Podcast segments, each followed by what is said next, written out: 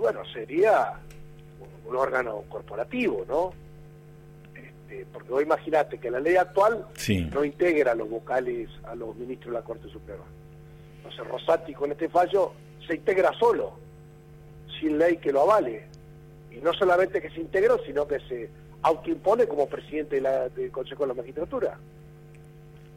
Pero él, no hace leyes, es juez. Las leyes las hacen los legisladores. Y bueno, eso es lo que yo... Y la norma que guía, orienta, determina o organiza, en este caso una institución como el Consejo de la Magistratura, tiene que nacer en el órgano que corresponde, eh, perdón, órgano, en el poder que corresponde. Es una avanzada de la Corte en los otros poderes. Claro, el poder que corresponde, que es el Congreso, lo está tratando. El jueves pasado el Senado le dio media sanción.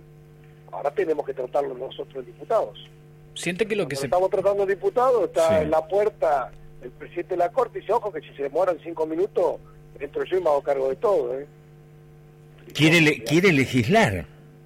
Está legislando, de hecho. A ver, cuando el fallo de la Corte de diciembre este, tuvo una división de criterios. Uno de los ministros de la Corte Suprema tiene el mismo criterio que tengo yo.